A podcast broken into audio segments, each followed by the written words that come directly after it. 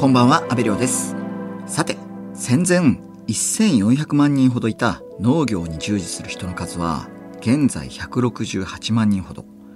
時代の変化とともに従事する人が減ったということですが、年齢で言うと、65歳以上の方が全体の70%を超え、44歳未満はなんと1%以下。日本の農業は今、高齢化と人手不足という深刻な課題を抱えています。その一方で生活保護を受けている人、ホームレス、引きこもりといった働きづらさを抱える人や働きたいけど仕事がない人は600万人とも言われ、新型コロナの影響でその数はさらに増えると言われています。そんな就労困難者と人手不足の農業をつなげる活動をしている団体があります。それが NPO ノースクールです。このノースクールは神奈川県藤沢市にあります。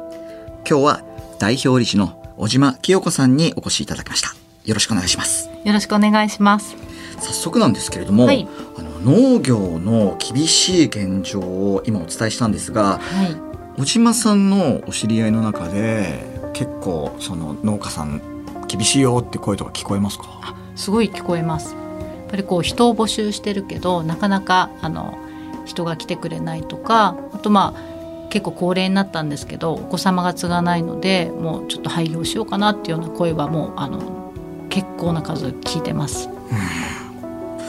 あの農業に関心を持たれたきっかけっていうのは何だったんですか？あ私あの実は熊本県の農村地帯の出身なんですけれどもあの、まあ、両親農家じゃないんですね。で、まあ、隣の家は牛がいたりだとか反対側の隣の家はこうあの、ね、苗床って言って田んぼ田植えの時期に苗作られてたりあと友達のうち行くとその友達のお父さんが作ったおにぎりがおやつに出たりしてわなんか農家かっこいいなみたいな感じで こうあのなんとなく農業したいなっていうのが幼少期にあったんですね。あの農家かっこいいなって言葉ってなかなかこう 聞き慣れないですけど、その心は何なんですか？あのですね、はいうちだから両親教師だったので家に1台乗用車があるだけだったんですよ。で友達の家に行くと車庫に牛がいたりだとか車庫にトラクターとかトラックが止まっててもう本当にわああれ乗ってみたいみたいな すごい。なるほど。働単く純な。働く車みたいなものが たくさんこそう並んでるわけですね。そう。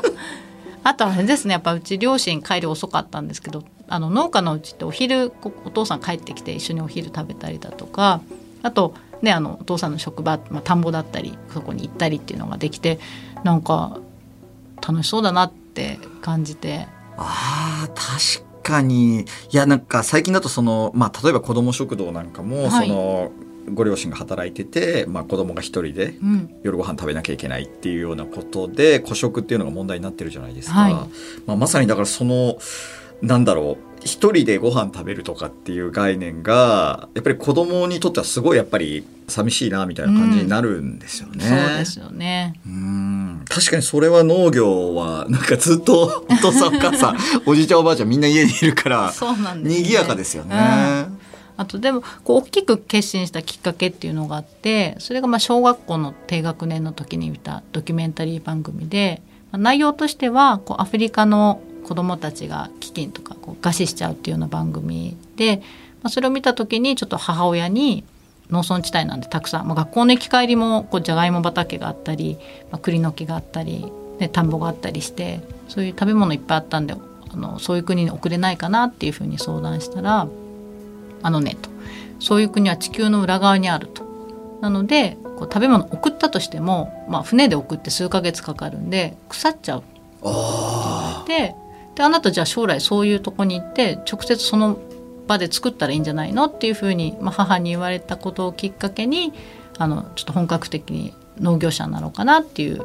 あの経緯があります。あなるほどね。あのー学生時代ってそのなんか柔道がかなり強かったって聞いたいやいやんですけど。それ大したことはないんですけども一生懸命やってました。ええでなえ結構なんか県でもすごいレベルまでいやいやいやいや、行ってたっていうまあ昔の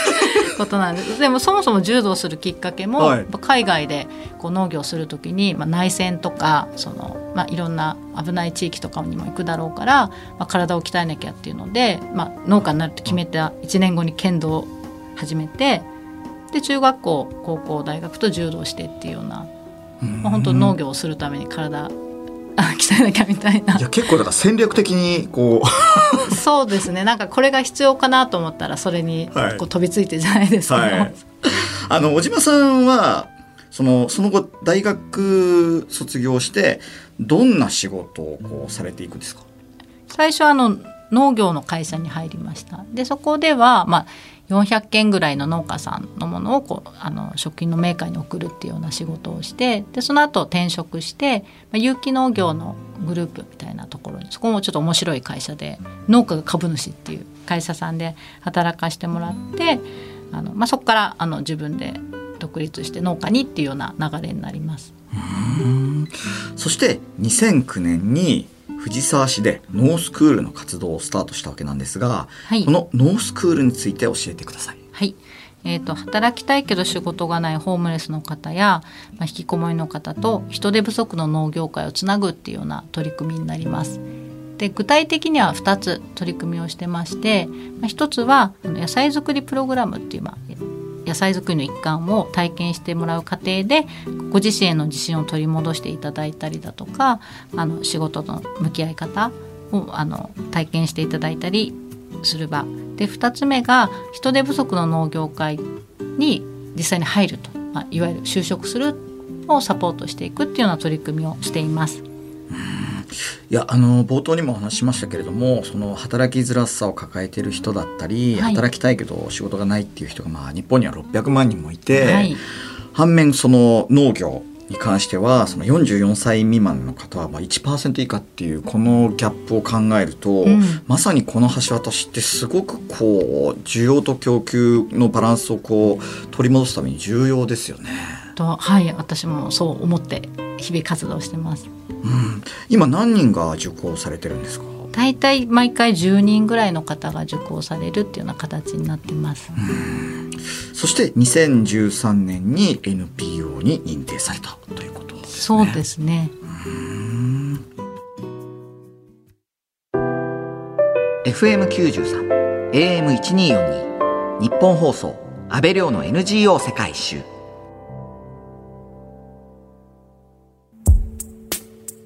今日は NPO ノースクール代表理事の小島清子さんにお話を伺っています。ノースクールはホームレスや引きこもりの人などが対象にされていますが、参加される皆さんは農業をしたいと自分で応募してきたんですか？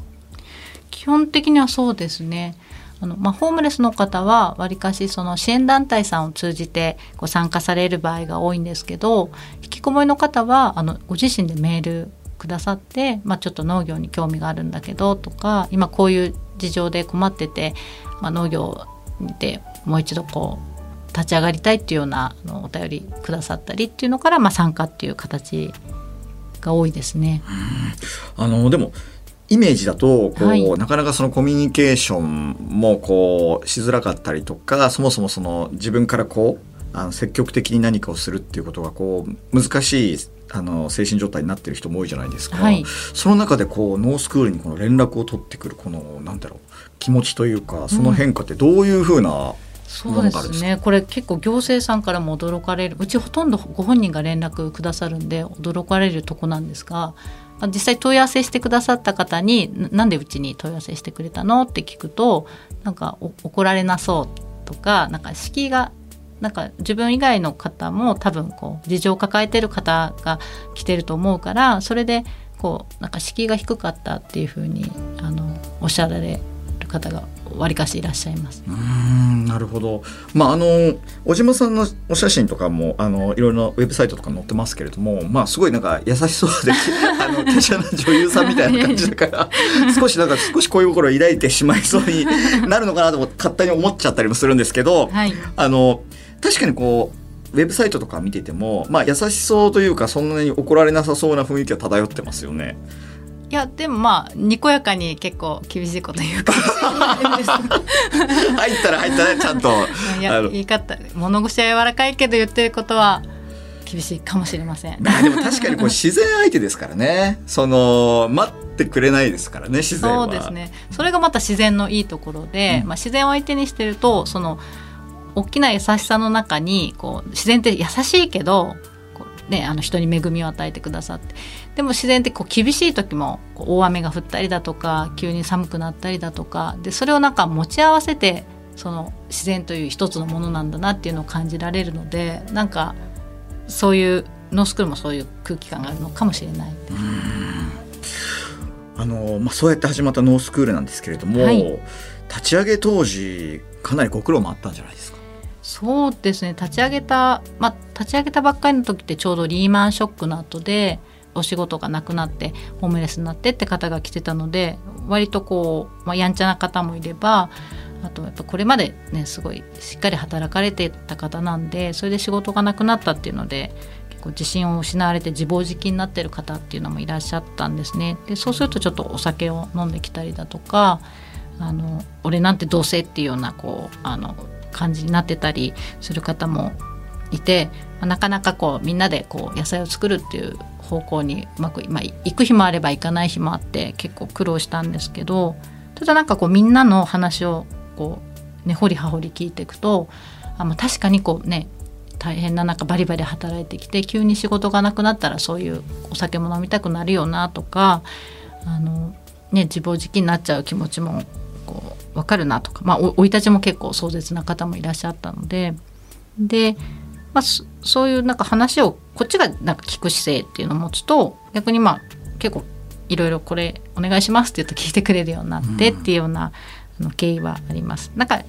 当時思い出すとやっぱりこう私も私でこう畑はなんかみんなで野菜作る場だみたいなルールとか自分の考えを押し付けてた部分もあったのかなっていうふうに逆になんかみんなでこうルール決めたりとかするようになってすごく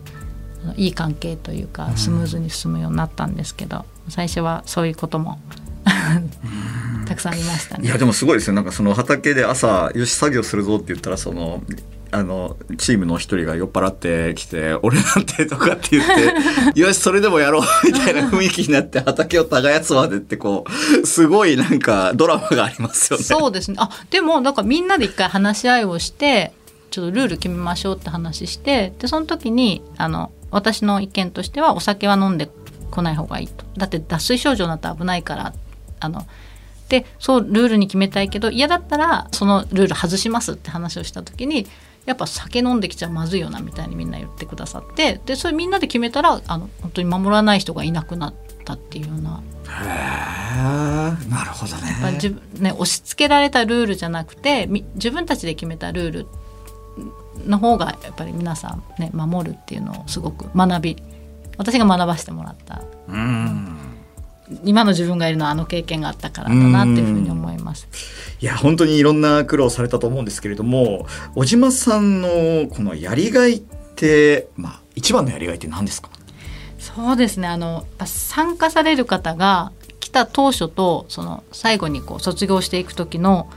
顔つきが変わるっていうとこですね。もう本当に同じ人とは思えないぐらいこうなんていうか姿勢とかもう目線とかが変わっちゃうんですね。うん、でなんか、まあ、年に1回は必ずそういう方見られるでそうするとなんか自分自身もあなんかいくつになっても変われるしなんか自分にどんな過去があっても変われるんだなっていうふうにこう感じられるっていうのがすごいやりがいになってます。その変われるっていうそのこの人も変わったんだっていうそのなんか具体的なこうエピソードってありますか？具体的なエピソード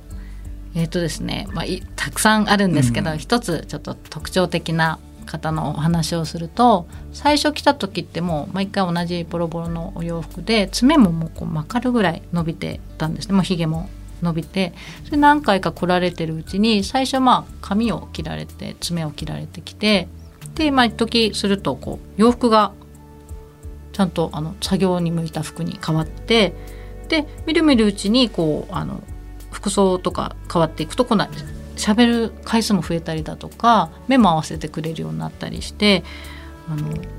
あこんな風に変わるんだなっていう風に。で最初その説明会にいらっしゃった時にその方を見た人がなんか数ヶ月あった時「えあれあの説明会の人ですか?」って「え同じ人です顔似てるけど同じ人ですか?」って言われて「いや同じ人ですよ」って言ったら「いやもう別人かと思った」おそれぐらい変わるんですね。変わっちゃいますねちなみにあの小島さんのあのインタビューの記事とかを見て、はい。そのいろいろこう心に闇を抱えている方もたくさん来られるので、はい。小島さん自身もすごいその闇にとらわれてしまう時期があったみたいなこともちらっと書かれてましたけど、はい。そういったこともやっぱりありましたか？あありますあります。あのなんていうんですかね。こう自分までこう落ち込んでしまうっていうようなことはまああるには、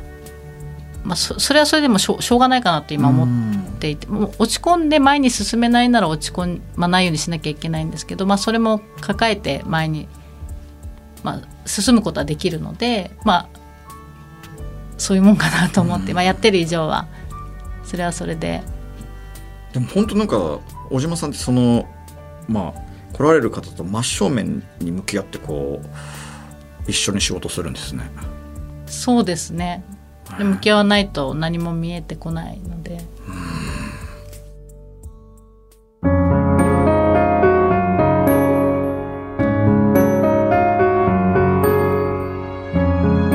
東京有楽町にある日本放送からお届けした安倍亮の NGO 世界一周。そろそろお別れの時間です。今日は NPO ノースクール代表理事の小島清子さんにお話を伺いましたが最後に子供の頃から農業に関心を持ち実際に仕事にされた小島さんから見た農業の魅力とは何ですか？魅力ですか？自分の手でこう小さな種をまいてそれから芽が出てその育った野菜を収穫して食べるっていう一連の作業がこう自分への自信を取り戻してくれたりあのなんか自然のこう時間軸っていうんですかねそういうのを感じられるっていうところが一番の魅力じゃないかなっていうふうに感じます。いやーすごいなんかいつもなんか全然気軽にこうご飯食べてますけど、うんそれ一個一個振り返ってみたらすごい営みですもんね。すごいんですよそうあの大自然の中で本当にね数ヶ月の時間をかけて育ちますしでしかもそれを自分が種をまいて見守ったことで自分が食べるってなるとあ自分の命を支える食料をこう自分で生み出せるってなるとなんか得体の知れないこう不思議な自信が湧いてくるというかあなんか自分まだいけるみたいな そういうなんだろうな人に自信をもたらすっていうのも農業の凄さじゃないかなっていうふうにこれ多分私だけじゃなくて参加したホームレスの方とか引きこもりの方も感じてくださってるんじゃないかなと思い日々あの活動してます。ありがとうございます。小島さん、そろそろ時間なんですが、次回もまたよろしくお願いします。はい、ありがとうございます。